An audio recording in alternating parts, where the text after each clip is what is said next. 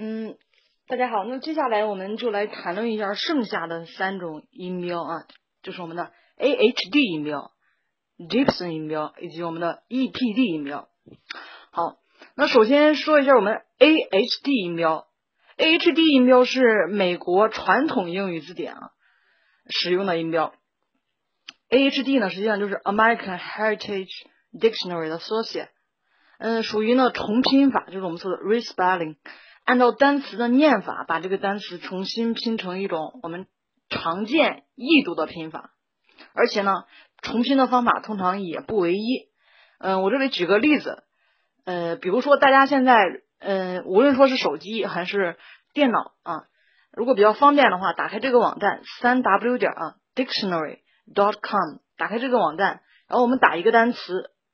比如说 master，m a s t e r，打这个词，大家看它显示的那种音标啊，显示出来的应该是 m a h 啊，中间加一个 dash，一个横杠啊，s t e r 啊，类似于这种的，看着不像音标对吧？似乎是拿字母又把这个单词又给拼了一遍啊，这种就是我们所说的重拼法 a h d。The American Heritage Dictionary of English Language，美国传统英语字典里面所使用的一个音标，指的是这种。但实际上呢，这种标音法呢，常见于英美的一个母语词典啊。刚才也说了，我们现在已经说的是美语传统英语词典。那言外之意，其实美语啊，美国词典里面还停留在各自的一个重拼法来注音。实际上呢，英语的这个。母语词典呢，已经改用国际音标了。虽然说在过去的啊古老的时候，嗯，他们的传统的一个词典用的也是他自己的一个 A H D，但现在呢，我们多用于美国的一些词典啊，用他自己的那么各种各样的重拼啊，每个字典有他自己的重拼法，比如说韦氏字典有它的拼法，对吧？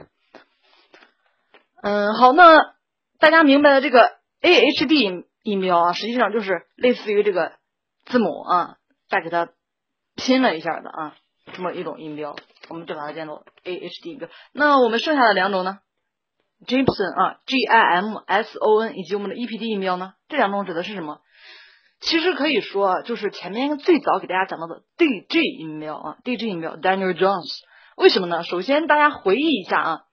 前面有提到我们的 D J 音标呢，就是丹尼斯琼尔 Dennis Jones 于一九一七年根据 IPA 啊，就是我们说的国际音标啊，国际音标表编了一本发音词典，前面有提到吧，对吧？它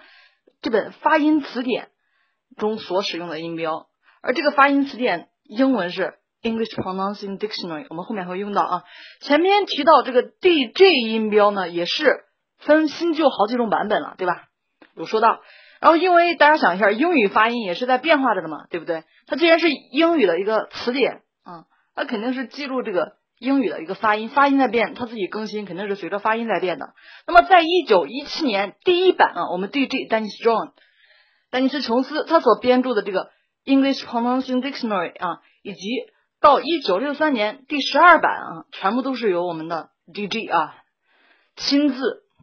修订的啊，亲自修订的。那么从第十三版的这个我们的 EPD 啊，它所编著的这本词典就是我们说的 English Pronunciation Dictionary。这里只是取其首字母啊。第十三版开始，这个 EPD 这个词典呢，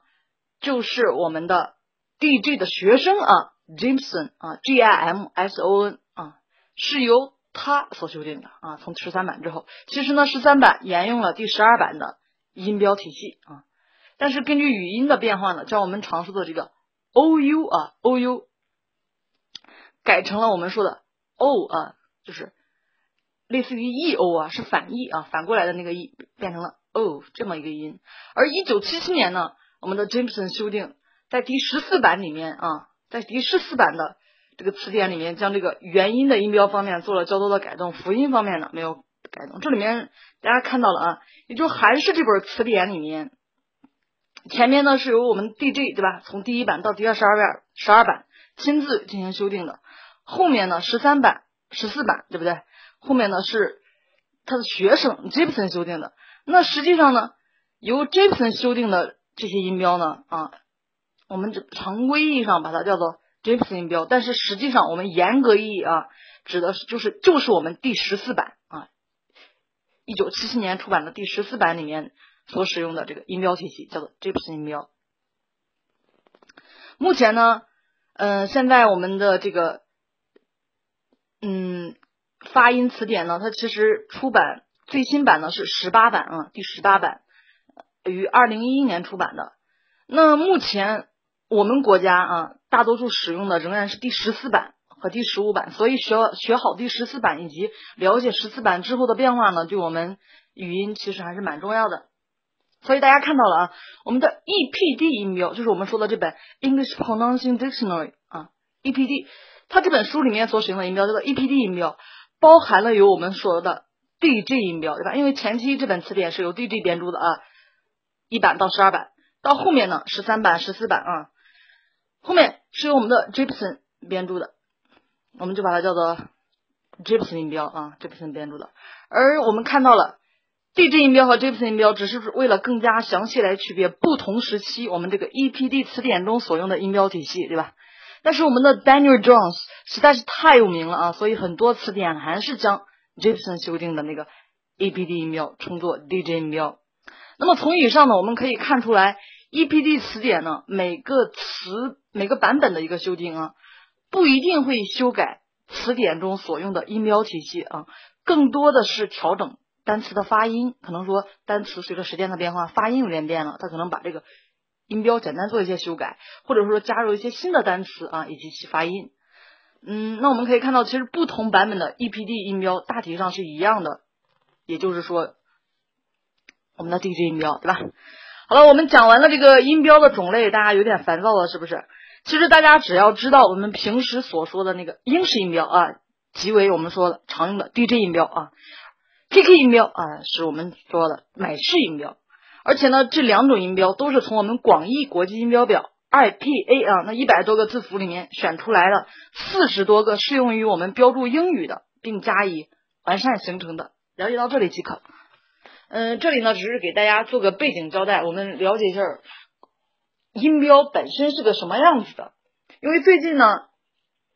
其实之之前很早也有一个疑问，就是为什么我们平时书对吧？汉语的书，大家小时候学的时候，上面是不是有汉语拼音？我们拼的慢慢开始学，但是在市面上，你如果找的话，很少会找到一本英语书啊，全部是用英语来拼写的。在去年的时候呢，呃，就开始试着在网上搜索，但是无疾而终啊。今年还在搜，目前没有。然后现在最近呢，自己在做音标这方面的一个搜索工作，然后也了解到音标体系这么复杂，对不对？那大家说。出版社出个书，它到底用哪个体系啊？而且它出的话还要考虑到一个销售量的问题、读者受众的问题。嗯，可能是因为这个问题，目前没有这方面的书籍。嗯，如果有的话，我想还是会蛮受欢迎的。好，今天就先分享到这里啊，谢谢大家收听。